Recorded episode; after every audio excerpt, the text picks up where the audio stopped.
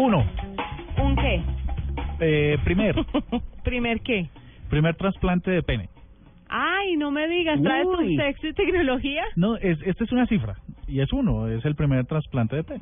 Ah, ok, ok, ok. Exitoso, digamos. Resulta, les cuento rápidamente. Pero esto- no es alargamiento, es trasplante. No, es trasplante porque resulta que a un paciente de 21 años, hace tres años, le iban a hacer la circuncisión y se les fue la mano.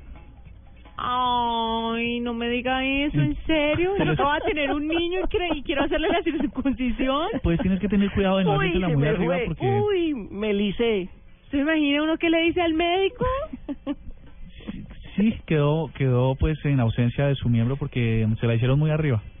Ay, siga, por pegado, al- pegado al viento, o sea, no, impresionante, le, le hicieron un mochamiento completo ah, en el momento de la circuncisión y entonces, pues claro, eh, los equipos, es un joven sudafricano y los equipos médicos dijeron del hospital de Tigerberg, de la Universidad de Stellenbosch, en Ciudad del Cabo, en Sudáfrica, dijeron no, vamos a hacer algo al respecto. En, do- en el 11 de diciembre de 2014 le empezaron a, hacer la cirugía.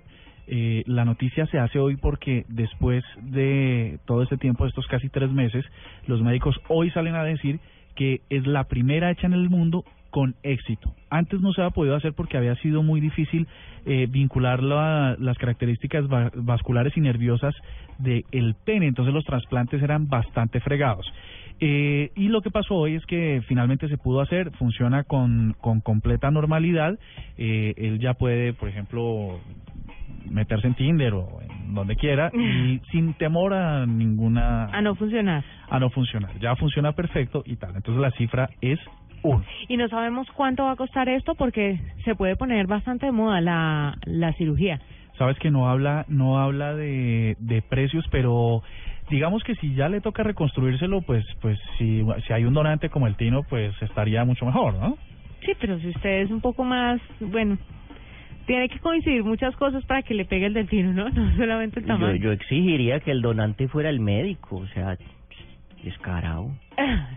Sí, el médico que se lo cortó haciéndole la circuncisión tiene toda la razón.